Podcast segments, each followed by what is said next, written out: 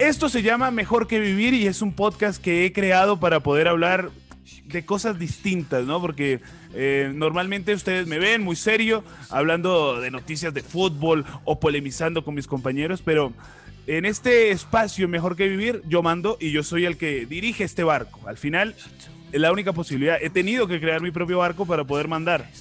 Pero aquí estamos y los vamos a acompañar durante una hora o un poquito más cada semana. Cada vez que ustedes quieran escuchar este podcast, van a encontrar, no sé, al menos una risa, o de pronto no, o de pronto se van a enojar con nosotros, o a lo mejor eh, se van a divertir o van a aprender algo. mi idea no es enseñarles a ustedes nada, es que la pasemos bien y que compartamos eh, durante este viaje. Se llama Mejor que Vivir. ¿Por qué se llama Mejor que Vivir? Se llama así por un libro de eh, Miguel Noguera, que es un libro de, de cómics, de historias, de dibujos, que mm, al final me sirvió para entender que al final vivir puede estar sobrevalorado. Y, para hablar del vivir, voy a invitar a muchos amigos durante esta hora. Y uno de ellos eh, es, el, es el Isma. ¿Cómo no iba a invitar al Isma? Una persona que estuvo conmigo cuando... Ahora es muy famoso Ismael, pero antes yo lo conocí en, en, su momento más bajo, en sus momentos bajos. Y él me conoció a mí en mi momento más bajo. Todavía no, eh, no, es, no es sobresalido, pero eh, nos conocimos en el momento más bajo y, y en esa época vivíamos más, ¿no? Al final. Porque vivir está sobrevalorado, Isma, ¿no? Eh, Carlos, tío, me ha gustado mucho porque, porque en un momento, yo ahora que más o menos estaba bien, eh, yo me he despertado hoy sábado, he podido dormir y, de pronto me ha recordado mis peores años, los años en los que yo a lo mejor desayunaba eh, yogur con ositos de chuchería. o sea, esos, esos años en los que yo no me podía permitir un café con azúcar, yo tenía que, tirar. Yo no siempre tenía leche en la nevera cuando, cuando tuve conociste. Entonces, claro. Entonces, efectivamente, la vida yo creo que está sobrevalorada. Eh, sobre todo porque la mayor parte de los momentos de la vida son malos. o sea, el tema, claro, el tema de la vida es que ahora eh, nosotros siempre tenemos como las buenas memorias, claro, tú te quedas con lo bueno, tú recuerdas, ay, pues cuando conociste a tal, cuando no sé qué. Pero la mayor parte de la vida es pisar una mierda por la calle, eh, entrar en un coche, en un taxi y darte en la cabeza cuando. Eso, eso es la vida. Entonces, sí, efectivamente, está para mí está sobrevalorada la vida, Carlos. Oye, mira, Dostoyevsky, sin ponernos ya muy académicos, porque seguramente mucha gente se irá, dice, el ser humano es infeliz porque no sabe que es feliz. Es decir, la felicidad en muchas oportunidades ya pasó. Y en este momento podemos estar felices, pero no nos vamos a acordar. Y en momentos de dificultad siempre apelamos al pasado. Es decir, al final esto se está poniendo muy profundo, pero cada vez que hay unos problemas o que estamos eh, en problemas, vamos a decir, la selección nacional. La selección nacional de fútbol de Colombia perdió 6-1 contra Ecuador. Y ahora claro, como estamos infelices, recordamos al pibe Valderrama, un tipo que jugó en los años 90. Es decir, que, igual, eh, que igual yo no, no lo conozco mucho. Yo sé que más o menos era bueno, pero que igual tampoco era la hostia. Quiero decir, como que a lo mejor vosotros, claro, eh, sí que lo tenéis como un puto ídolo, pero porque no habéis tenido a un Zidane. entonces, entonces, claro, vosotros a lo mejor habéis sobrevalorado muchísimo. Claro, eh, sí, sí. No, no, por supuesto. mira, yo siempre, yo soy del Barça, por ejemplo, y nosotros en el Barça ahora estamos pasando, ahora estamos en un momento que podría representar perfectamente la vida. O sea, nosotros venimos de eh, unos años en los que pues, prácticamente podíamos reírnos de cualquier equipo. Eh, llegábamos allí al campo del Madrid, metíamos seis, y ahora eh, nos coge el Alavés y, y nos hace un destrozo con Messi en el campo. Quiero decir, no, no, no en un momento en el que nosotros salimos con 11 tíos de 17 años. No, no, es que está Messi.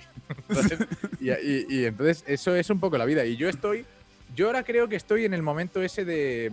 Mm, tú antes has dicho. Yo antes, cuando te conocí a ti, Carlos, que más tú y yo nos conocimos en Barcelona, eh, en una época de estudiantes, de la que tú ya estabas dando la Fórmula 1. Claro. Sí. ¿Tú ya llegabas algún día eh, a dar la Fórmula 1 que confundías a Fisichella con, con Schumacher? Porque las noches. Las noches de. las noches nuestras de Barcelona eran, eran como para confundir a Fisichella con, con Schumacher. Por supuesto. Sí, eh, yo recuerdo aquello, pero, pero eran, eran momentos buenos, porque es verdad que nosotros a lo mejor no estábamos eh, con una estabilidad económica como la que ahora mismo, que yo tampoco. Bueno, no, yo tampoco, ¿eh? no. O sea, para tirar cohetes. Tú tienes un programa, tú tienes un programa propio, este, Carlos. Este. Bueno, bueno he tenido que crear. Hemos tenido que caer. A mí me ha pasado lo mismo, tío. Yo he tenido que crear mi propio. Yo estoy en Twitch ahora, Carlos. Bueno, me hablarás de esto, ¿no? Sí, yo estoy, yo, yo estoy en el barro de Twitch ya. Estoy compitiendo con gente que, que, está jugando que está jugando al FIFA, por ejemplo, y yo estoy cocinando, ¿sabes? Ya, o sea, tú eres un, eh, un revolucionario dentro del, del, barro. O sea, estoy en el barro, pero soy distinto a ti. O sea, te explico. Yo quiero ser el Bertino Osborne de, de Twitch. claro, vosotros no conocéis a Bertino Osborne. Bertino Osborne es un señor eh, aquí en España que es cantante, pero de esos antiguos, de esos que salían, eh, que a lo mejor ha hecho algún featuring con. con bueno, un Rafael, ¿no? Más o menos. Bueno, eh, no sé, un poco, un poco más joven. Lo que pasa es que siempre pues ha tirado. Él tiene un programa en el que invita a famosos, pero, y entonces se los lleva a comer a su casa. Eh, más joven que Ismael, todos. Eh, más, más, más joven que Rafael, todos, ¿no? Sí, sí, porque Rafael es de esos famosos que siempre dudas cuando piensas en ellos en si está o no vivo. ¿Sabes? Esa gente que te viene a la cabeza. Por ejemplo, y nosotros sabemos que está vivo porque Rafael cada año en Nochebuena, no sé cómo lo llamáis allí, el día Nochebuena, también. Pues él hace un programa, lleva eh, como 35 años en televisión española, que es nuestra pública, haciendo un programa, eh, cantando siempre las mismas canciones, cantando villancicos. Entonces ahí es cuando tú vas viendo la. que escribió él, ¿no? O sea, él lo sacó. Sí, claro. claro. El, el, por, el, el, camino que lleva Belén. Ese, ese lo, ha escrito él, a lo mejor no, ¿eh? Sí, de pronto no. De pronto él estaba allí en Belén. Eh, claro, es que él probablemente eso sea casi autobiográfico. pero, pero nosotros entonces, en los españoles sabemos eh, que Rafael está vivo porque cada año, el 25 de, diciembre, sale Rafael y sale el rey. Entonces sabemos que tenemos un rey que tampoco hace mucho durante el año, pero ahí sabemos que está y sabemos que está Rafael. Entonces, si tú miras año a año a Rafael, parece que no envejece, pero claro, a la que eh, por ejemplo, miras el del 1990 o el del 2000 y miras el de hoy y dices, Dios, sí que está envejeciendo. Ese Rafael. Sí que el tiempo pasa. Ese Rafael, además que tiene nuevo álbum ahora. Eh, y lo grabó en pandemia. No sé cómo hizo. La verdad, Hombre, por Porque claro, no, pero en pandemia era un buen momento para grabar porque en los estudios de grabación estás tú solo, acristalado, es decir, eso es una burbuja, estás confinado en un estudio. Y es más, Rafael, cuidado porque eh, yo ahora trabajo en un programa, APM, eh, para la gente que quiera seguirlo. Y, estábamos pensando en hacer un reportaje en el concierto de Rafael, porque eh, hace un concierto aquí, Rafael, en el Withing Center, que es como un pabellón al que vienen pues, gigante, Rosalía, Zetangana, Rafael, claro, no sé qué. Maluma. ahí hay un. Maluma, efectivamente, ahí hay una. Ahí se junta todo. Todo lo bueno se junta en el Withing. O todo malo. Bueno, eso eso ya depende. Eh, además que el, el tiene una, acústica que es bastante mala, pero bueno, ahí no, ahí no quiero entrar. Mira, eh, hablando de, cosas tristes y, de momentos difíciles de, ahora y del confinamiento, es que cada vez me doy más cuenta que, mis jugadores del FIFA, Isma, están cada vez más tristes con, mi desempeño, también con mi manejo de grupo. Eh, ¿Te has comprado el FIFA nuevo? Sí, sí, me lo compré y es un, es un grave problema, Isma. Estoy muy preocupado porque cada vez que entro al vestuario me miran mal. O sea, Pero siento que... el vestuario me juzga. Sí. Te sientes un poco como, como Quique Setién, ¿no? como Solari. Como Solari cuando entraba al vestuario, que veía, que veía a Isco, que veía a James mirando mal, cuando Solari, hablando mal. Claro, cuando Solari le dijo ahí. Ah, no, James no estaba lo de ir los viernes al McDonald's y ahí, y ahí, ahí Solari pues no se ganó el vestuario. Sí, es verdad, tío, porque yo, yo no me lo he comprado este año porque estoy enfadado con, los videojuegos en general. A mí siempre me ha gustado jugar, pero estoy un poco enfadado porque los videojuegos cada vez más eh, son, son un trabajo ya los videojuegos, Carlos. Claro. O sea, los videojuegos ya, por ejemplo, tú sabes que hay un el Animal Crossing, por ejemplo. El Animal Crossing es un videojuego en el que tú tienes un animal, supongo, porque nunca he jugado, pero entiendo que tú tienes un perro, por ejemplo. Sí. Y, tendrás que. Eso es un Tamagotchi, tienes que recogerle. El primer. Eh, tienes que recogerle las mierdas. O sea, no solamente te basta con recogerle las mierdas a tu perro de verdad. Eh, sino que tienes un perro virtual que también te exige que tres veces al día tengas tú que virtualmente hacer un pellizco en la pantalla de la DS para recoger su mierda. Entonces, yo no quiero pasar por ahí, porque yo lo que quiero es, cuando conecto una videoconsola, yo lo que quiero es disfrutar. Yo no quiero estar pagando impuestos también en la, en la, en la videojuego. Yo lo que quiero es volar. Yo lo que quiero es eh, pillar un coche, ponerlo a 400, estamparme contra una farola y que no me vaya a la cárcel. Eso es lo que yo quiero. Las cosas que no puedo hacer en la vida. Las cosas de la vida ya son la vida. ¿No? Y no, y, por supuesto, y en el FIFA ahora, eh, en realidad, eh, los jugadores tienes que contratar casi un psicólogo, porque están deprimidos, no quieren jugar, eh, hay lesiones. tienes, en algún momento tienes que contratar un inspector de Hacienda para que, para que pague porque un jugador no puede estar. En cualquier momento, pues, el COVID te sacó a Messi, lo acaba de comprar. Messi fuera. No, no, no, es que claro, en cualquier momento tienes que. Te van a empezar a. ¿Sabes el menú este, la alerta que te sale en, el FIFA, ¿cómo se llama? En el modo carrera, que te Sí, esa es la que juego yo. Claro, te dice, hoy, hoy, hoy, hoy me gustaría jugar Mister, pero es que ya eso se ha convertido. Eso se ha convertido en que te van a, te van a empezar a escribir diciendo, Mister, eh, eh, con el, con el pago del IVA en el, 2000, en el 2011. ¿Me lo podrías compensar subiéndome la ficha y haciéndome tú eh, yo qué sé, los futbolistas igual, igual eh, oye, mister, la lié y me hice autónomo en lugar de. a ver si, a ver si me ayudas a defraudar Hacienda. Oye, mister, que me fui de fiesta ayer con unas amigas y hay problemas. Claro. Solo te digo así. Eh, y llegó la policía. Oye, mister, que no pregunté la edad y uff. es que eso, eso, eso va a estar, eso va a pasar. claro. Oye, mister, eh, mm, me di cuenta de que intenté pasar la frontera eh, de Brasil a Paraguay, no me olvidé el pasaporte y me fui a la copistería de al lado del aeropuerto y me hice un pasaporte falso con una foto antigua de cuando jugaba en el Barça y estoy en la cárcel ahora, mister. ¿Qué hago? no voy a poder llegar al partido de Champions. Ronaldinho es un héroe, eh, en realidad. Porque Ronaldinho. porque, hombre, porque tú sabes que estuve en la cárcel en Paraguay. Sí, claro. Ronaldinho. GTA. Ronaldinho ¿Cómo? Es un GTA al final. Eh, sí, Ronaldinho eh, ha hecho como. Em, empezó jugando al FIFA y ha acabado siendo el, protagonista del Mafia 2. claro.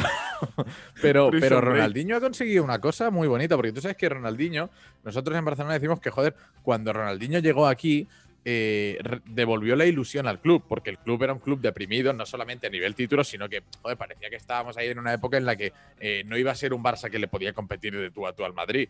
Y vino Ronaldinho y cambió un poco la tendencia. Pues eso, lo mismo pasó en la cárcel. Ronaldinho ganó el título de la cárcel de fútbol eh, con los presos de allí. O sea, imagínate a ese preso que montase, cuando montaron la liga, montaron a un equipo y dijeron, uff, con este equipo no sé si vamos a poder llegar. Yo creo que vamos a el bajar. Presidente, el presidente de la cárcel, ¿eh? Ojo, ojo que tengo un fichaje. Claro, y de pronto entra Ronaldinho y todos, me cago en la puta, a ver quién lo ficha. Navajillas ahí para ficharlo, ¿sabes? O sea, eh, peleas en, los gimnasios para reventar. Hubo guerra entre prisiones, ¿no? A ver quién lo traía. O sea, al final. O sea, incluso otros países, ¿no? Por ejemplo, Colombia, reclamándolo. No, no, yo creo que tendría que venir aquí. Lo, más justo es que cumpla condena aquí, en, Colombia. Oye, pero vosotros no tenéis nada que ver. No, no, pero calla, sabemos lo que hacemos. ¿sabes? Todo eso para, para poder ganar el título de las cárceles de, Latinoamérica, sí, sí. Sí, no, imagínate, ese, sería un gran campeonato sin duda. Hombre, eh, de todas maneras, las cárceles eh, latinoamericanas, eh, lo que nos llega a nosotros, no sé si es propaganda, pero ojo, las cárceles, ¿eh? Yo creo que. Cárceles. sí, no, ahí no, no, no, es un lugar bonito. Ahí. Esas cárceles, claro, es que cualquier cárcel de aquí es marinador. Eh, claro, tú el público de Sudamérica no sé lo que es marinador. Miami. Es Disneylandia. Cualquier cárcel siempre que decir Miami. Miami. Miami, es, Miami, sí, sí. Cualquier cárcel de aquí puede ser. Eh, sí, sí, madre mía. No, la verdad es que son, son tremendos esos documentales. ¿Tú crees que ¿Tú cómo de cerca eh, has estado de estar en la cárcel alguna vez? Eh, cuidado, cuidado, porque igual hay cosas que no han prescrito, pero eh, claro, que se pueda decir, hombre, pues yo creo que un día... ¿Te acuerdas ese día que te, dije un problema de un DNI? sí, que te tuviste que ir a, Colombia. La verdad. A no, a renovar el carnet de coche fue, ¿no? Sí, una vez. y, que, y que no tenías cita, pero se arregló con, con algunas gestiones. Con algunas gestiones por debajo de la mesa. pero, pero en realidad sí, en realidad he, estado cerca. Pero no lo ah, suficientemente cerca.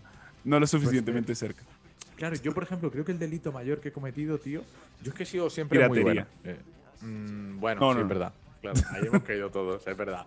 Pero un delito, eh, un poco a menor escala, pero más, más, más, particular, porque yo creo que la piratería llegó un momento que era prácticamente universal. La piratería era. Menos los de Metallica.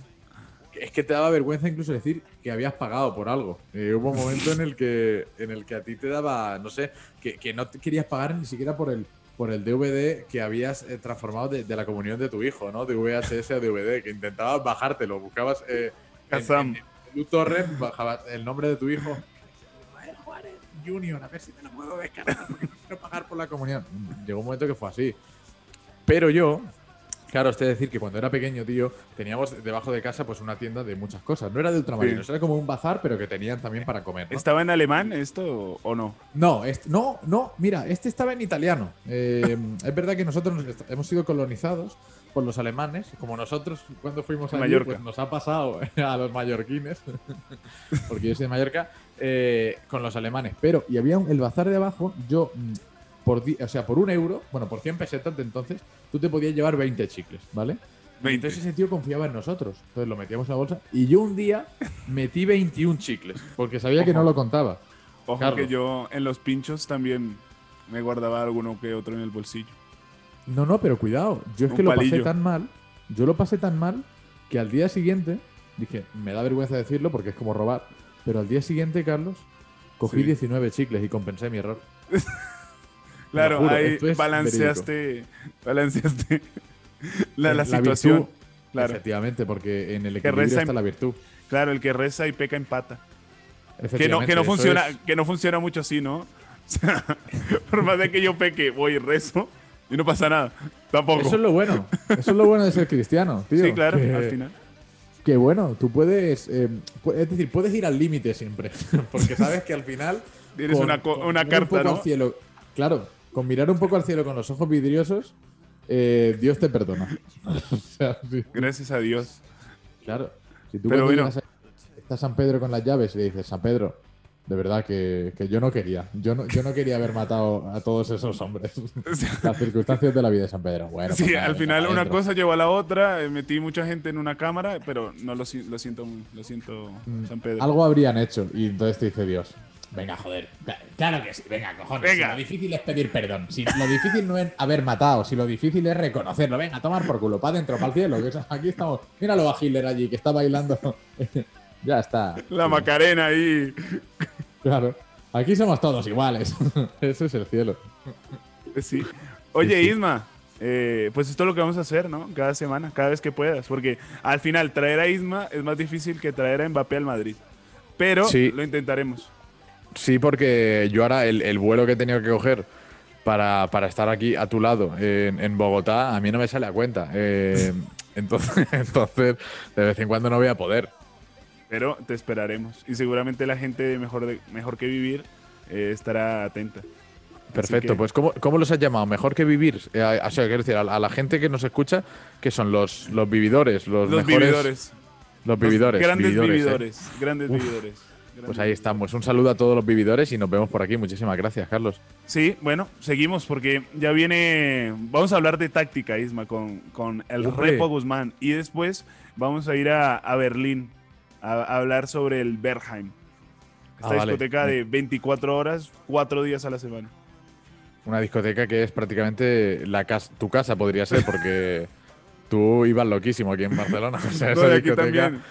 Pero recuerda que el que, pesa, el que peca y reza empata. Efectivamente. No ha pasado eh, nada. El equilibrio. El equilibrio mundial. Bueno, ya venimos.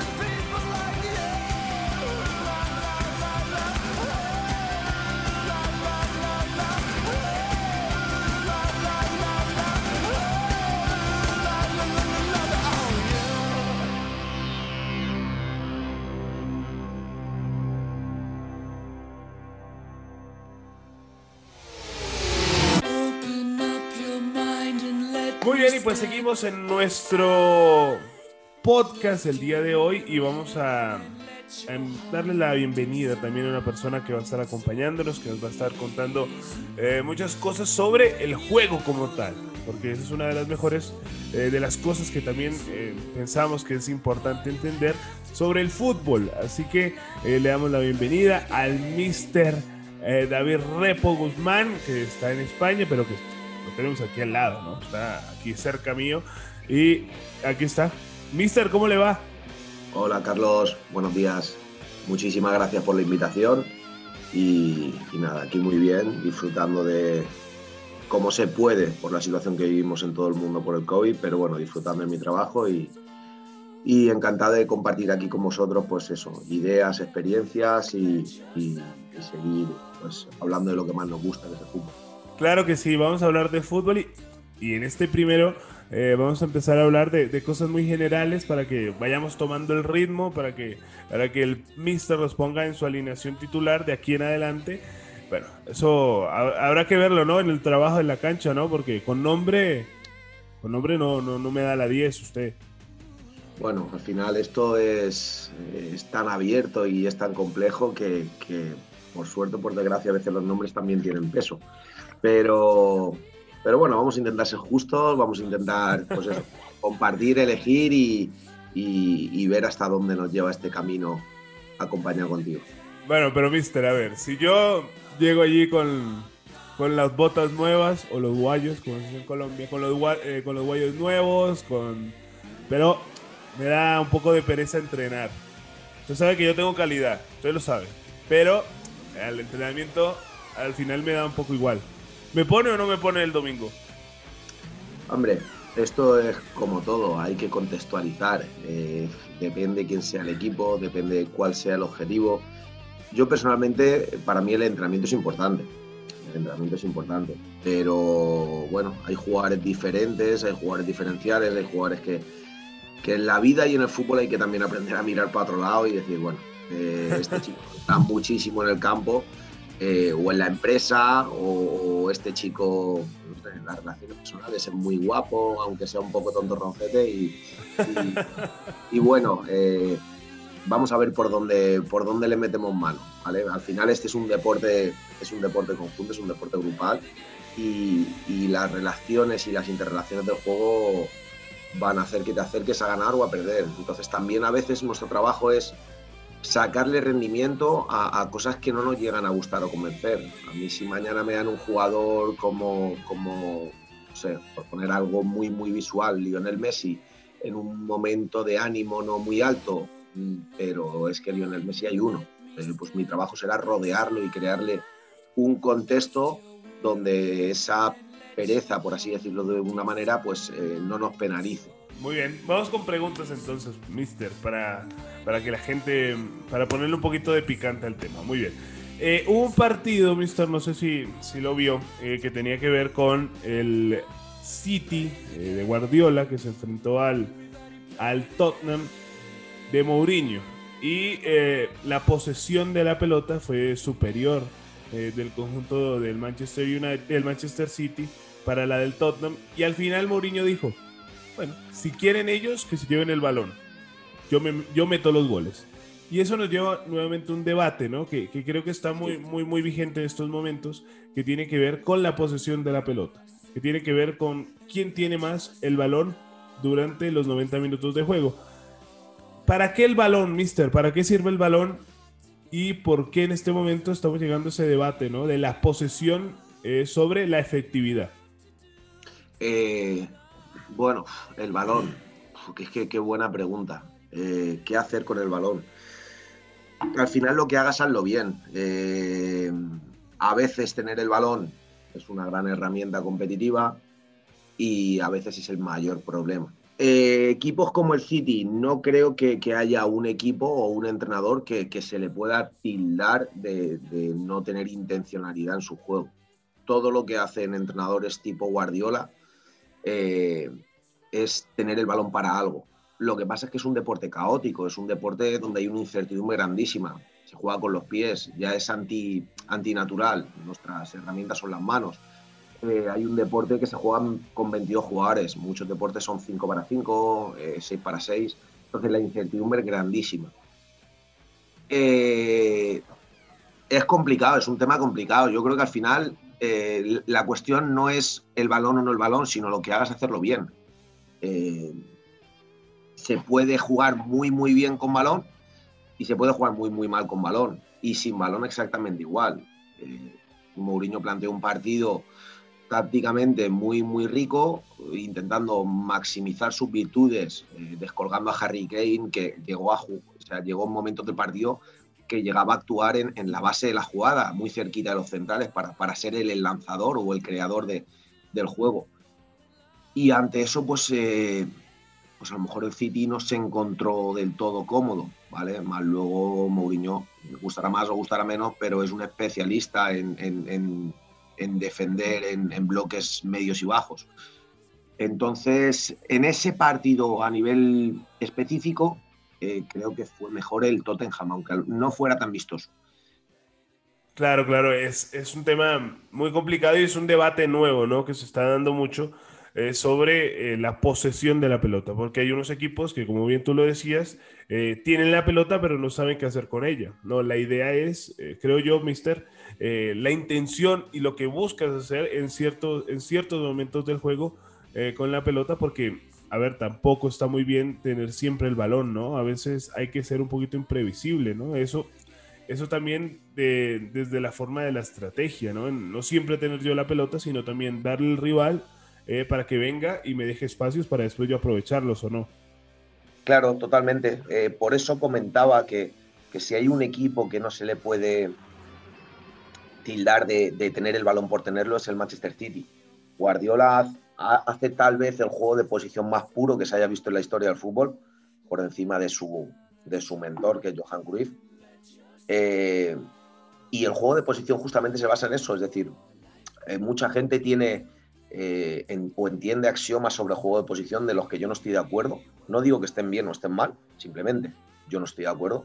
Y es que siempre se tiene que construir corto, que hay que eliminar líneas de una en una, que hay que buscar al hombre libre, que, bueno, mil, mil dogmas que, realmente creo o entiendo que no, no, no se acercan a la realidad del juego de posición. El juego de posición es tan sencillo como eh, intentar atacar el espacio aprovechable. Así de sencillo. ¿De qué manera? Pues de la manera que nos dé el partido.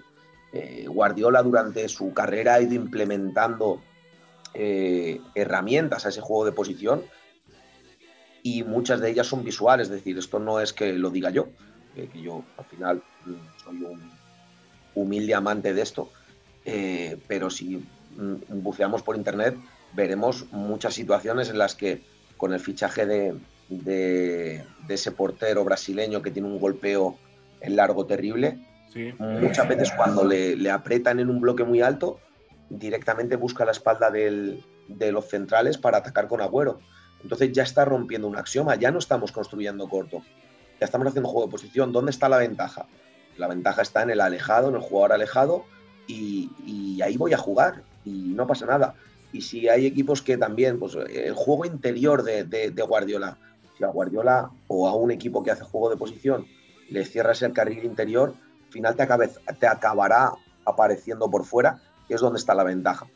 al final, lo, bueno que tiene el juego de posición es que juegas a todo. Eres capaz de jugar corto, eres capaz de jugar largo, eres capaz de, jugar en construcción corta, eh, una construcción más pausada, una construcción más rápida, eh, transiciones, que a mí no me acaba de convencer ni siquiera la palabra transición.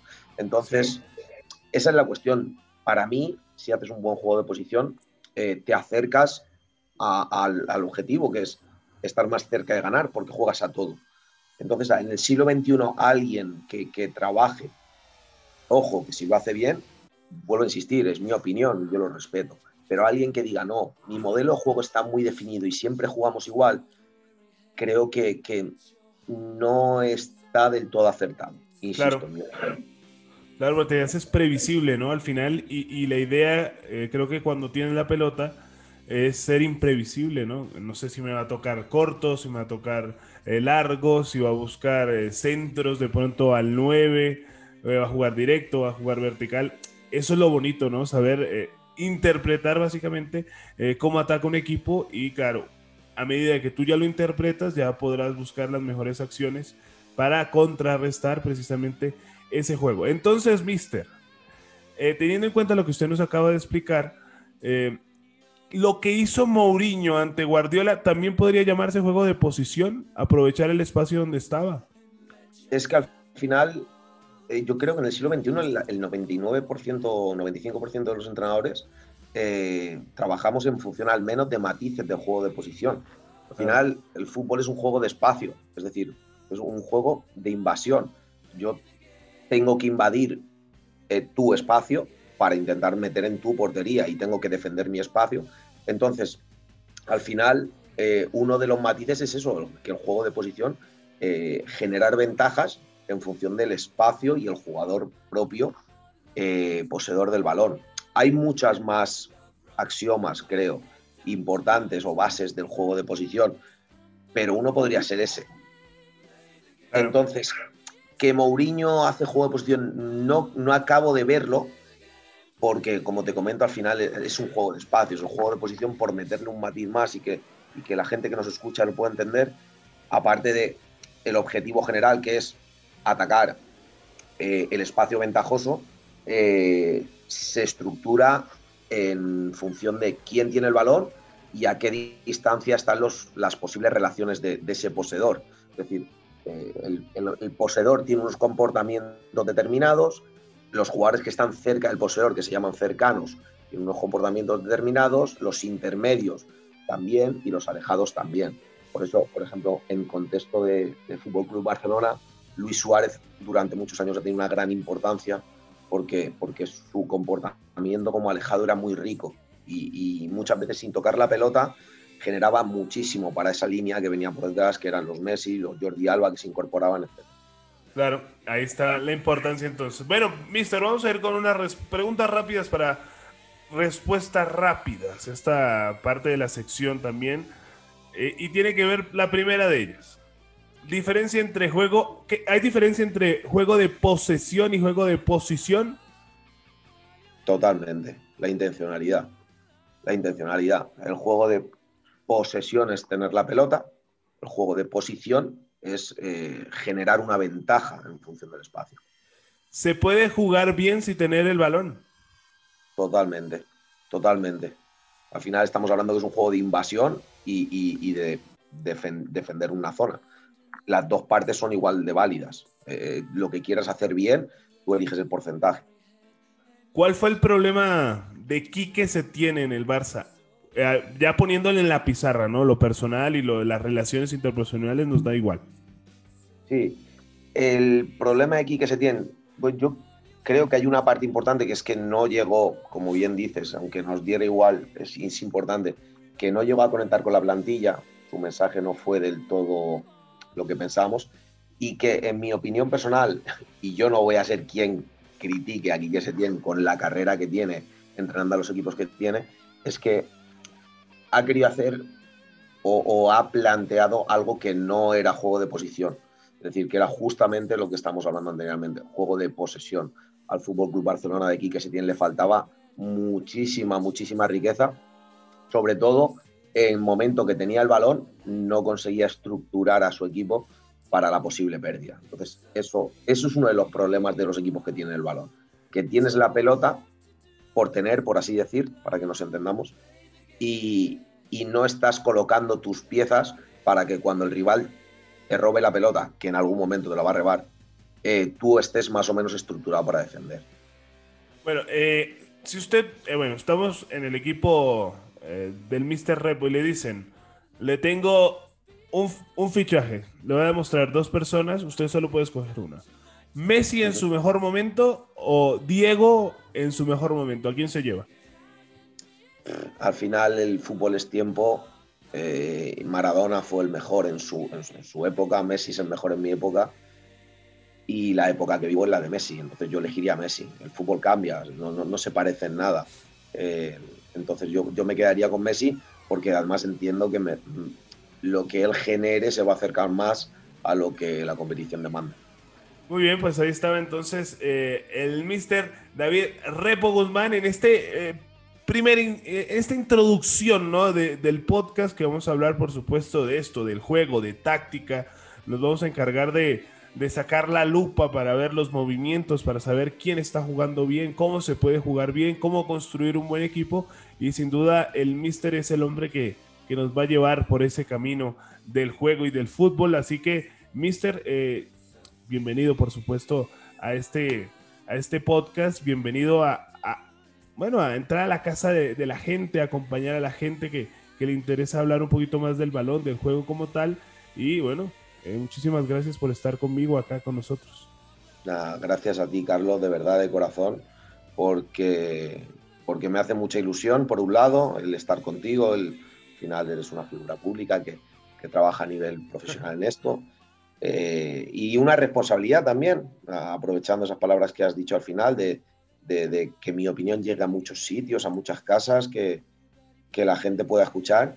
Y bueno, aprovecho también para comentarles que, que como habéis escuchado en ese, esta pequeña introducción, eh, mi opinión no es dogma de fe, es decir, yo no tengo una verdad absoluta, es mi humilde opinión, no tiene por qué ser mejor que la de nadie, ni tampoco eh, todo el mundo tiene que estar de acuerdo conmigo.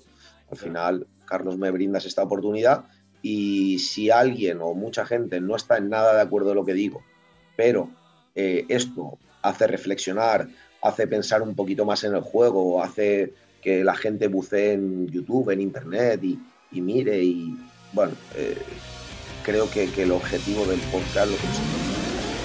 Bueno, y antes de despedirlo, bueno, la gente, eh, ¿dónde lo pueden seguir, Mister? En, en Twitter, eh, ¿Cuál es su, cuál es su Sí, sobre todo la herramienta que más eh, utilizo es Twitter. Ahora mismo es verdad que por, por motivos laborales eh, no soy todo lo activo que, que, me gustaría, pero cualquiera que quiera seguir, pues eso, mis opiniones, trabajo, tareas de entrenador que, que, comparto ahí, alguna ponencia que, he hecho a, a compañeros entrenadores, pueden entrar en arroba repoguzman y, y ahí estaré para todos y, compartiendo pues lo mismo, mis, experiencias, mis opiniones y, mi trabajo. Muy bien, pues ahí está el Mr. David Rocco el hombre que, a ver, si nos juntamos todos los del podcast, al final el Mister, ya tenemos un, un Mister que seguramente me dirá a mí, Carlos, baja a defender, no te quedes arriba, eh, no des tantas vueltas, eh, Carlos, suelta el balón más rápido, todo este tipo de cosas que seguramente haría y haría muy mal. Así que el Mister es el que me pone a mí en cintura y el que pone en cintura a todo el equipo de este podcast. Muchísimas gracias, Mister. A ti, Carlos, un enorme saludo.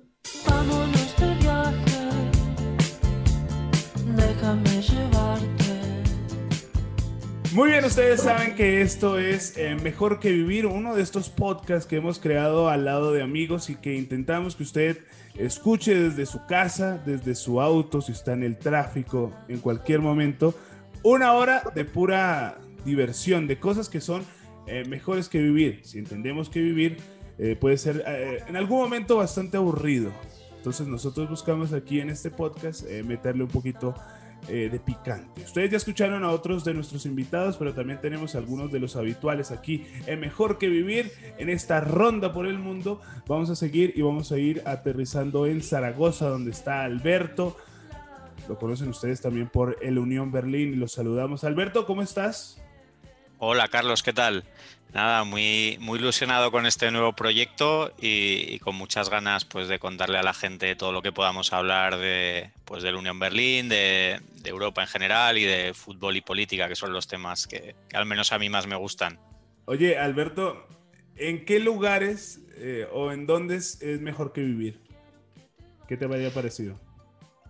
Eh, pues bueno, yo la verdad es que me encanta viajar, me encanta conocer distintas culturas y sobre todo salir de la rutina y de la zona de confort. Entonces esa oportunidad de, ir a otros países y, conocer no tanto los monumentos, sino a la gente y su forma de, llevar el día a día es lo que para mí es, mejor que, vivir en mi rutina habitual. Ojo, ojo que la zona de confort es bastante polémica, ¿no? Porque hay mucha gente que dice, bueno, sí, ya estoy aquí, ¿para qué me quieres sacar? Pero bueno, eso es otro tema de, otro programa. A, mí, a, mí, a, mí, a mí si me dejas en mi zona de confort, que puede ser mi cama, pues, pues perfecto. Muy bien, también vamos a viajar. Está Paula Salamanca. Paula, ¿qué tal? ¿Dónde estás? Cuéntanos cosas. Carlos, ¿cómo estás? Alberto, ¿cómo están? También los saludo. Eh, yo estoy en Buenos Aires. Estoy en lo que es la primavera porteña. Un día bastante, bastante extraño últimamente porque ha hecho mucho calor, mucha humedad, pero, pero bueno, tratando de sobrevivir. Una noche bastante rara porque ese calor precisamente eh, no, no, no, dejó que, que, pudiera dormir y por eso estaba durmiendo a las 6 de la mañana, básicamente. Paula, para ti, ¿qué, cosas hay mejor que, mejores que vivir? El fútbol. El fútbol es una cosa que ayuda bastante a, sobrevivir, creo. Eh, la música también lo hace. Eh, hay cosas simples que ayudan. No creo que creo que es a sobrevivir, es la palabra. Pues sí, eh, y de todas esas cosas intentaremos hablar en este podcast que además eh, contará con muchas más personas, estaremos también con muchos invitados en este, en nuestro primer episodio y por eso eh, queremos más, más que todo ir presentando a nuestros panelistas, a la gente que va a estar con ustedes para darles sus consejos de cosas que son mejores que vivir. Y por eso vamos a empezar con Alberto, que ustedes lo conocen, lo han leído seguramente en Twitter, porque además nos hemos encargado muchos de amplificar y, sentirnos muy, muy orgullosos de lo que es el Unión Berlín. Alberto, ¿por qué? ¿Cómo se hace uno hincha del Unión Berlín? ¿Por qué? Bueno, pues es un, proceso que tampoco es de un día para otro. Yo en mi caso particular, en, 2010 me fui un poco a la aventura a vivir a Berlín. Había estado allí eh, un par de años antes visitando la ciudad un fin de semana y una noche a altas horas dije, yo tengo que vivir en esta ciudad. Así que en 2010 prácticamente lo, dejé todo, el trabajo, a la pareja que tenía en ese momento y con un amigo nos fuimos a la capital alemana a ver qué pasaba. Eh, en el tema del fútbol, pues bueno, lo que más conocía era el Hertha, así que fui varias veces al Olympia Stadium y veía que algo me faltaba. Era un estadio muy grande, que casi nunca se llenaba. En ese momento el equipo pues era un poco ascensor, bajó a segunda un par de veces, subió y demás, y no llegó a engancharme. Así que un día en el trabajo un compañero me dijo que, que si íbamos a ver a un equipo pequeñito del este que estaba en segunda división, que estaba haciendo las cosas muy bien, yo ya vivía en esa época en lo que era el este de la ciudad y me daba muchos viajes en bici conociendo lo que era esa otra parte de la ciudad quizás menos conocida y además eh, en aquel partido fue contra el San Pauli, así que se juntaba otro equipo también de culto y, la experiencia desde la previa ya fue increíble. Y luego dentro del campo, pues bueno, todo el mundo con su cerveza, saltando, la mayoría del estadio es de pie, así que estaba todo el mundo allí con muchísimo ambiente y encima eh, la música de fondo siempre es de rock, así que era todo, todo espectacular, me fascinó. Y desde ese momento pues bueno ya le fui siguiendo más la pista al equipo. Y sobre todo al volver a España pues para mí era un poco una manera de mantener esa llama con Berlín, esa relación con una ciudad a la que eh, tanto he querido. Y sobre todo al ascender pues ya decidí hacerme lo que es la cuenta. Y, y poco a poco ha ido creciendo este amor por el Unión, que yo siempre he sido seguidor del Barça en España y a día de hoy pues me hace más ilusión ver un Unión Berlín-Friburgo, por decir algo, que el otro día que jugaba el Barça contra el Atlético. Así que ha sido todo un proceso, pero que comenzó pues, pues de esa manera, yo yéndome a Berlín y poco a poco conociendo al club. Claro, y es que uno se hace más hincha de las cosas al final cuando, cuando uno ya se, cuando uno se va, ¿no? A mí me pasó prácticamente lo mismo con, eh, con el Barça, que estando en Barcelona no, no me interesaba al final tanto el día a día del club. Eh, sin embargo, cuando volví, obviamente uno tiene que estar muy informado. Algo que le pasa, no sé si a ti te pasa, Paula, ahora con, con Millonarios, ¿no? Porque Paula eligió, no sé si muy bien aquí en la capital de la República de Colombia, pero eh, siempre está muy atenta y también es mucho ir al estadio, ¿no? Lo que pasa, a mí me pasó algo extraño porque yo acá en Argentina he ido más veces a la cancha de lo que fui en Colombia. Eh, mi papá y toda mi familia es hincha de Santa Fe, así que nunca me llevaron a mí al estadio.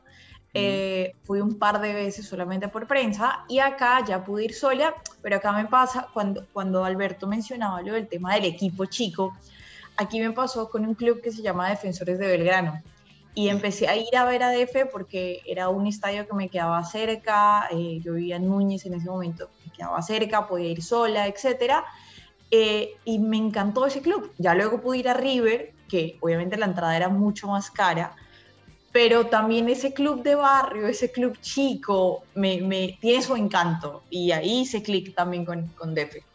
Vea, ahí está Alberto, entonces eh, siempre eh, sacando los, bueno, los hinchas pequeños, de equipos pequeños. Pero hay, una cosa muy particular eh, de, ese camino al campo del, la Unión Berlín. Entonces quiero que, nos vayas contando, porfa, la experiencia. ¿Cómo es la experiencia de llegar al campo de la Unión Berlín? Y claro, y después Paula nos va a contar eh, también la experiencia de cómo decir, por ejemplo, si, tiene similar, eh, si es similar a, ir a la cancha de River, por ejemplo.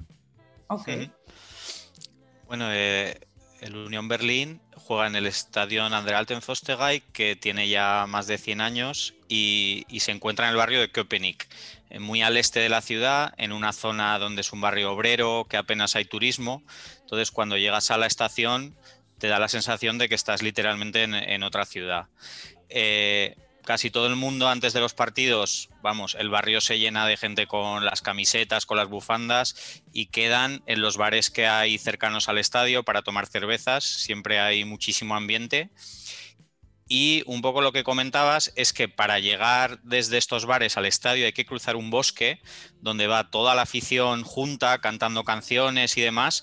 Y cuando ya acaban los árboles, al fondo se ve el estadio, que es muy pequeñito, muy coqueto, caben 22.000 espectadores y la verdad es que es una experiencia espectacular, sobre todo porque, bueno, empiezas a recordar todas las cosas que han pasado en ese estadio, que los propios eh, aficionados eh, se hicieron voluntarios para reformar el estadio cuando hizo falta y hay allí un monumento que lo recuerda. Entonces, eh, es todo como muy romántico, ¿no? una sensación de fútbol que parece que se ha perdido en los grandes clubes y que allí te recuerda un poco la pasión por la que nos hicimos hinchas de este deporte. ¿Cómo es ir a River, Paula? Ir a River es hermoso, creo que es una de las cosas que ahora más extraño con todo este tema del, confinamiento y de la cuarentena. Em, ir a River, yo me, trae el recuerdo mucho de hacerlo en clima eh, cálido. No, no, no tengo tantos recuerdos de fútbol en frío. Eh, un par de noches de, Copa Libertadores, sí. Pero ir a River es todo un ritual, es encontrarse uno horas previas del partido cerca de, Núñez. Em, todo el barrio empieza a tener la movilización eh, para lo que va a ser el partido de esa tarde. Eh, todo está organizado, entonces uno se encuentra antes, se toma algunas cervezas, obviamente, y es todo el camino entrando por cada una de las tribunas que uno quiera ir. Yo suelo ir a Centenario Alta y, va toda la gente, va cantando, eh, es bastante lindo y es y, la llegada al estadio, subir todas las escaleras, además, a mí me causa mucha, mucha emoción eh, cuando empiezan a, a, hablar y a cantar sobre el muñeco gallardo. Es, es muy lindo, es muy mítico todo y, todo ese ritual del fútbol eh, que uno vive y, por ejemplo a mí me pasa que yo digo como estoy acá, o sea, estoy viendo a River y veo a Gallardo y digo estoy en un día de trabajo de Gallardo y para mí es increíble. Pues si ven, esas son las cosas. Ah, no, hemos hablado nada del partido, ¿no? O sea, hemos hablado solamente de, la experiencia. Y eso, y eso es lo que en algunos momentos puede ser mucho mejor, mucho mejor que vivir. Pero yo, yo sí quiero enfatizar en, con Alberto y que nos cuente un poco sobre la historia, este tema político, histórico que tiene el Unión Berlín, que es uno de los temas que, a la gente de pronto eh, lo acerca más al equipo, ¿no? Sí, eh, bueno, al final la historia de, Alemania es muy compleja, con todo lo que han tenido que pasar principalmente en el siglo XX, tanto el tema del nazismo, la Segunda Guerra Mundial y la, división del país y la propia ciudad de Berlín en dos. Y en esta división, el Unión Berlín quedó en la parte este de la ciudad, eh, en la parte comunista, para entendernos. Eh, era de los pocos equipos de esa zona que no representaba a, ninguna institución, porque la mayoría de clubes o formaban parte de la policía, el ejército y demás, o de alguna empresa importante. Entonces ellos eran un poco libres en ese sentido y por ello empezaron a tener la simpatía de la gente más popular. Eh, también lo que sucedió es que ya más tarde, en los años 70 y pico, 80, la Stasi, que era la policía de la antigua RDA, empezó a apoyar de manera descarada a otro equipo de la capital, el, Dinamo de Berlín, BFC Dinamo. Y entonces hubo un poco una revolución de la gente que estaba un poco en contra del sistema y que quería un cambio, que incluso quería eh, que cayera el muro, que se posicionó del lado del Unión Berlín y de hecho el estadio se convirtió un poco en uno de los pocos lugares donde uno podía manifestarse contra, contra el régimen. esto no implica, muchas veces me dicen, pero es un club de izquierdas, de derechas, que estuvieran en contra de ciertas cosas que se hacían en la RDA, no implica que quisieran, por ejemplo, capitalismo o otro tipo de cosas, pero, pero sí que existía esta rebeldía y, bueno, es un poco lo que hizo que este club fuera especial en la época y, una amenaza para el gobierno.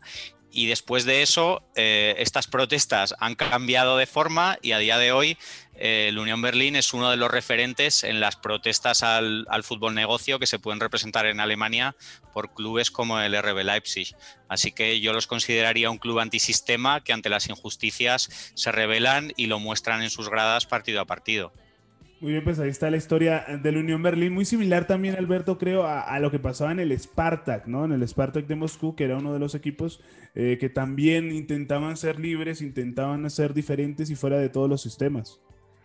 Eso es, al final con los nombres uno va asociando también cómo funcionaban las cosas en la antigua Unión Soviética, porque por ejemplo allí también había un Dinamo de Moscú que tenía relación con la policía y el Spartak es cierto que también se, considera un poco el equipo del, pueblo.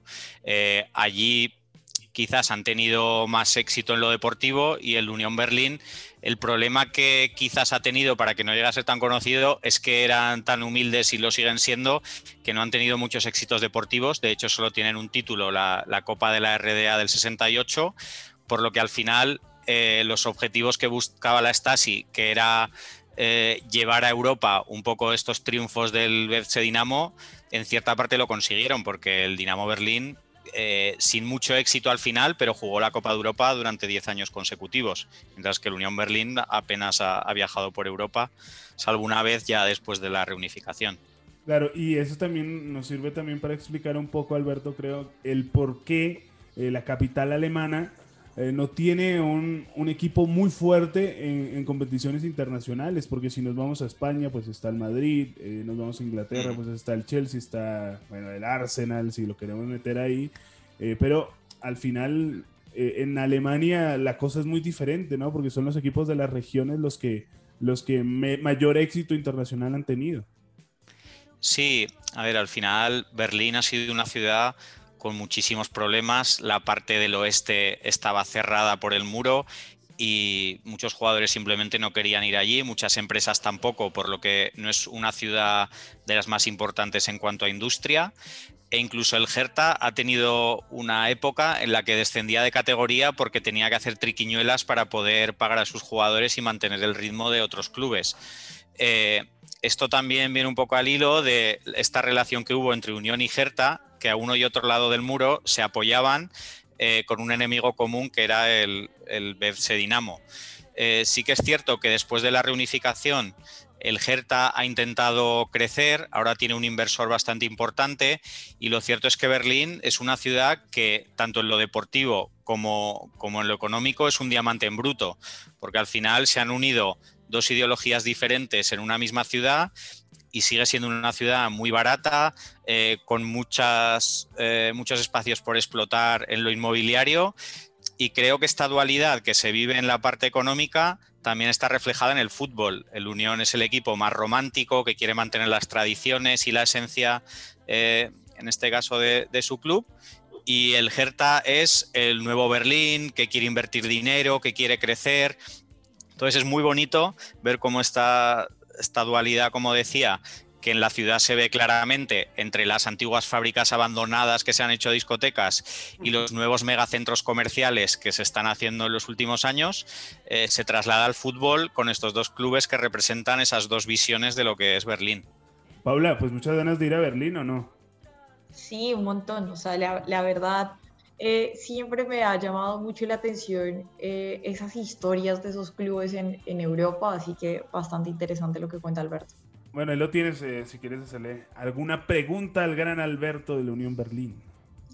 No, Alberto, eso, o sea, lo, lo, lo mítico, que ampliar o hablar un poco sobre eso, ¿no? Sobre lo, lo mítico que tienen los equipos, y lo que decía Carlos al principio, que no se resulta enganchando con, con esas cosas chiquitas eh, y que no, la, gente obviamente no entiende porque está lejos, es así, o sea, él de pronto se enganchó con el Barcelona porque vivió, porque hizo parte de la cultura, que es muy diferente a lo que puede sentir una persona que está en Colombia o está en Argentina, pero que nunca ha estado inmerso en la cultura eh, catalana. Sí, eh, a ver, yo creo que en Alemania, a diferencia de otros países europeos, la relación de los clubes con los aficionados es mucho más intensa. Eh, yo aquí en España, incluso siguiendo al Zaragoza, veo que es una empresa donde tú eres un socio, un cliente y vas al fútbol, pero en Alemania hay otro nivel donde tú realmente te sientes parte del club, eh, puedes formar parte de la toma de decisiones y eso considero que que es llevar al fútbol a otro nivel. Eso pasa acá, pero con corrupción. o sea, sí, pasa acá, pero hay mucha cosa de por medio a nivel también político, digamos, entonces es bastante extraño. Ellos eh, se asocian, ellos toman decisiones, ellos van a las instalaciones del club, pero bueno, tienen todo el tema de eh, la hinchada, la barra y la corrupción eh, de trasfondo que sí, es, importante y pesa, ¿no? A, la hora de hablar de la relación de esas dos partes. Pues en, Alemania, comparado con otros países como España o Inglaterra, eh, lo que es el control de los clubes eh, lo tienen hecho de una manera con la regla del 50 más 1, donde la propiedad del club debe ser de los socios en, en esta mayoría de al menos un 51% y en los últimos años se está viendo amenazada un poco esta norma con algunas excepciones que se han hecho para clubes como el Hoffenheim o el RB Leipzig. Así que eh, la mayoría de hinchadas alemanas lo que están haciendo es rebelarse y dejar claro que el control del fútbol debe seguir siendo de los aficionados. Y, en este caso creo que el Union Berlin es uno de esos ejemplos de hacer bien las cosas porque el 100% del club está controlado por sus socios y siempre que ha necesitado ayuda, porque eh, al final todos los clubes del este han tenido muchísimos problemas para sobrevivir, algunos se han tenido que reinventar y empezar desde cero, como el Lokomotiv Leipzig, por ejemplo. Y en los momentos más duros donde el club estaba a punto de llegar a bancarrota, siempre ha salido su afición para ayudar en lo que hiciera falta. Eh, una vez donaron sangre porque en Alemania te dan dinero de estas donaciones y todo eso se lo dieron al club o cuando hubo que vender el estadio, en vez de vendérselo a un inversor o que pusieran un patrocinador o demás, se lo vendieron a los propios socios. Entonces creo que pasito a pasito han conseguido una hazaña, que es que un club del Este pueda llegar a, Bundesliga y parece que puede llegar a consolidarse, que es algo que, vamos, en la última década no se había visto. Claro, y eso es lo que estamos esperando y vamos a ir enmarcando cada día eh, la tabla de posiciones. Pues bueno, ahí estaba Alberto que va a ser el que nos va a contar este tipo de historias de diferentes equipos eh, en Europa. Y la pregunta de, siempre, Alberto, ¿cómo va el Bergheim? sí, me preguntabas el otro día. Pues bueno, eh, Bergheim, para el que no lo conozca, es, la discoteca la discoteca más mítica de, Alemania, que lo que pasa ahí dentro es un auténtico secreto de Estado. Se queda ahí adentro. Y es realmente, sí, lo que pasa en Bergheim queda en Bergheim es muy difícil entrar, hay siempre unas colas inmensas y el portero se ha hecho ya un, mito eh, que deja entrar al que quiere. De hecho, famosos tan conocidos como Britney Spears eh, no le dejaron entrar o a otro muy conocido como Carlos Alemán tampoco. y, y bueno, con todo este tema del COVID, en este momento se han reinventado como una especie de espacio cultural y no sabemos si algún día volverá a abrir sus puertas como el templo del tecno que ha sido durante, durante varias décadas. Bueno, con el primer millón de dólares que ganemos a partir de eh, Mejor que Vivir, vamos a ir todos. Vamos a ir todos, me encargo yo de comprarlos. Después de comprar mi micrófono, por favor. Bueno, está bien, micrófono y después eh, avión. Me va a salir más barato con Alberto y con los demás. Pero entre Paula y conmigo, pues nos vamos todos para el Bueno, pues ahí estaba la historia de Alberto. Y ahora vamos a hablar también eh, con Paula, que nos trae eh, una historia también bastante interesante que tiene que ver con Buenos Aires y con la ciudad de ella, porque ya hablamos mucho de Berlín, pero también eh, sería interesante hablar de otra de las grandes ciudades que empieza con B larga como Buenos Aires. Tiene que ver con eso, pero con la gente que está eh, idealizando el irse a vivir a Europa. Eh, bueno, Alberto vive allá y Carlos vivió allá, así que bastante interesante por ese lado. Es de eh, Vanessa Bell, es una periodista, ella vive acá en Buenos Aires hace más o menos 10 años, pero nació en Francia, luego eh, transcurrió mucha de su infancia en Londres, estudió allá y se vino para acá porque su mamá eh, es de acá, de hecho.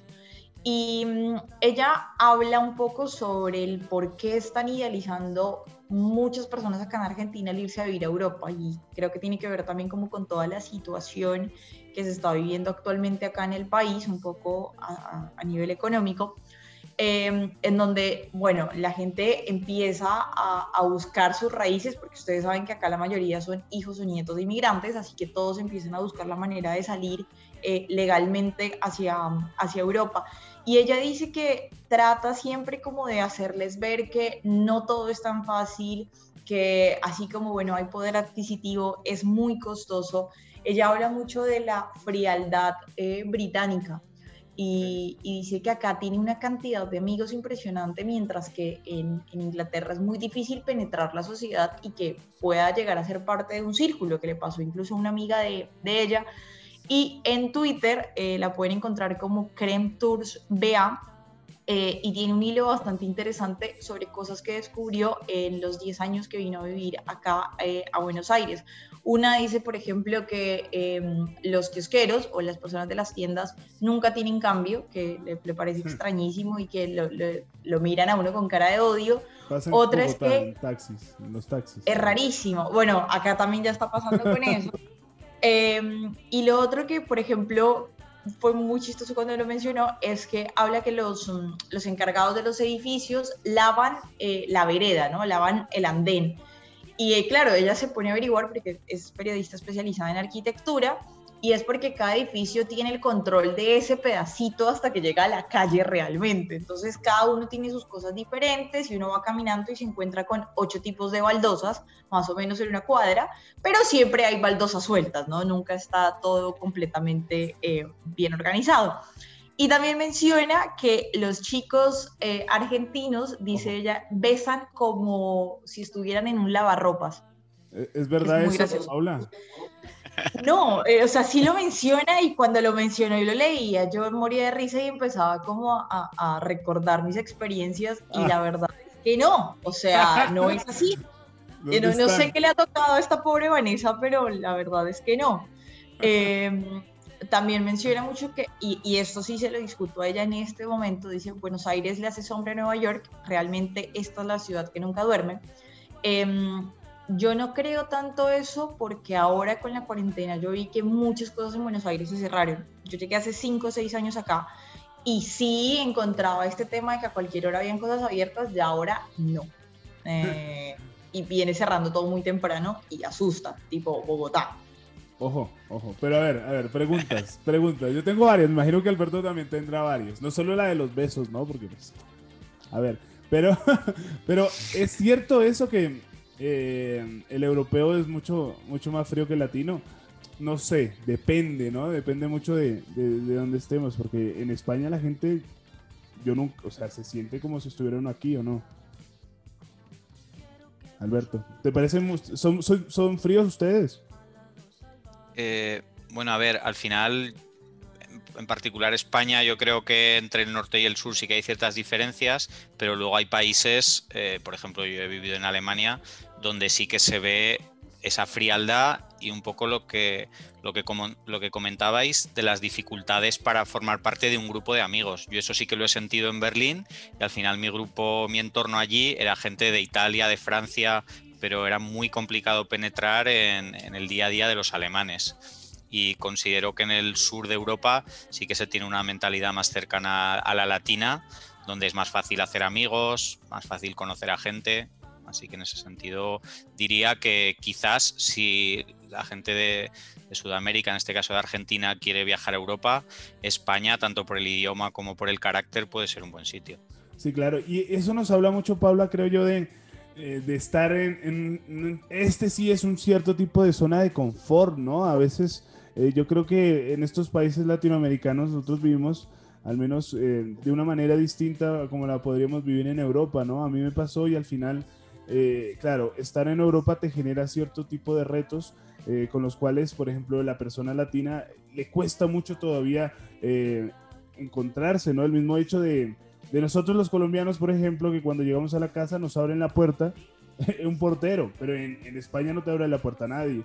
O sea, al final, al final son pequeñas cosas y pequeñas zonas de confort que, claro, que cuando sales a Europa tienes que arriesgarte a ellas, ¿o no? Siempre es difícil, yo creo. Eh, lógicamente, estando siempre más lejos de casa, eh, van a ser más distintas las costumbres. A mí acá me costaron un montón de cosas y me siguen costando. O sea, eh, yo no digo que no, que, que, en un momento deje de extrañar Bogotá o Colombia, no, creo que extraño mucho también. Pero he ido como tratando de, bueno, de conocerlos, de entender cosas. A mí me parece que ellos en muchas cosas son fríos acá, pero contrasta con esa frialdad el hecho de que eh, conservan mucho la amistad y le dan una relevancia muy alta al tema de, de juntarse, de encontrarse constantemente con sus amigos. Eh, es, es, raro, no sé, como que las manifestaciones son de otro modo. Sí, y, claro. y, nosotros estamos en... Eh, yo creo que nosotros como colombianos somos más de hablar, de decir, eh, y al final no hacemos nada. Muchas veces, sí, ¿no? O sea, la típica de sí, sí, nos juntamos, no sé qué. Y bueno, no, acá es como, bueno, dale, nos juntamos, entonces es en serio, o sea, es de verdad. No es que me digas algo por salir del paso. Ellos son muy, muy así, como, ok, les dices algo y, y es verdad.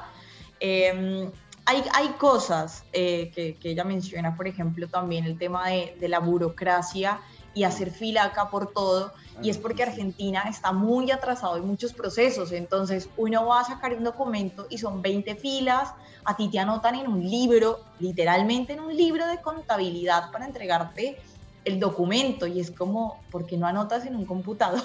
Por favor, o sea, los libros se queman. Eh, no, no, anotan en, en libros. Eh, pelea también mucho con el tema de la inflación, eso dice que le costó mucho no entender bien el precio de las cosas, eh, ella dicta, Juan Isabel dicta clases de inglés acá en Argentina y dice que, claro, al tener que subir siempre su, el, el, precio de las clases, ella al principio sentía que estaba estafando a la gente. Eh, claro. Y creo que es una de las cosas que más cuesta entender acá, el, el, tema que todo el tiempo te suben las cosas. De hecho, la última vez que fui a Colombia, íbamos a comprar un aguacate, literalmente, y salí con mi papá y el señor de los aguacates me dice, son 5 mil pesos. Y yo, ah, bueno, súper barato. Y mi papá, ¿qué te pasa? 5 mil pesos por aguacate es caro. Claro. Le digo, pues, para mí es súper barato Un y euro. son 5 mil y ya está. Sí, para mí era barato. Y yo, ah, bueno, paguémoslo. Y él, como estás loca? No, no, no, es caro, acuérdate. Y bueno, pasa. ¿Cómo, cómo está el precio del aguacate en Zaragoza, Alberto? Uf. Y ya sé, te diría dos euros y pico, pero... ¡Ojo! No sé. Dos euros. Hay que llevar dos, Sí. hay que llevar aguacates a España, a vender aguacates en España. Pues bueno, acá en esta zona del mundo donde hay que hacer cola para hacer una cola, pues también nos, Sí. nos encontramos, nos encontramos con las mejores cosas que son eh, muchas veces mejores que vivir. Y con este segmento también le damos entonces el cierre a nuestro primer episodio de Mejor que Vivir. Estos minutos en los que usted puede eh, pasar un buen rato, escuchar historias y acompañarnos a nosotros, y además de ver otra cara de lo que usted eh, no conoce de ciertos invitados, el hombre de la Unión eh, Berlín que le gusta ir a, a a Paula que le cuestiona mucho eh, el tema del precio de los aguacates y conocer un poco más de, de las personas que usted ve en televisión en algún momento, pero que después se entera de otras cosas. Así que este es un gran cierre de un muy buen proyecto que vamos a empezar desde ahora, cada semana, que se llama Mejor que Vivir el Podcast. Y agradecemos como siempre primero a Paula. Gracias Paula. Nos vemos la otra semana. A ustedes, muchas gracias por despertarme también, Alberto. Gracias por estar ahí eh, y por contar estas lindas historias que nos ayudan a eso, a sobrevivir.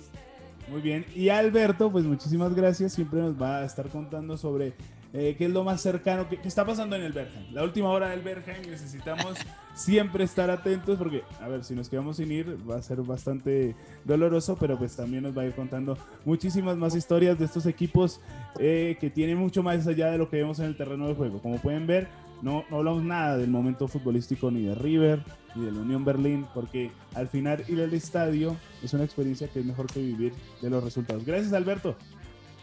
Muchísimas gracias Carlos y Paula. La verdad es que tu historia me ha recordado un poco a, la mía personal porque mi mujer es argentina y tuvieron que venir a Europa y es un poco la, otra cara de la moneda, ¿no? De lo que estabas comentando.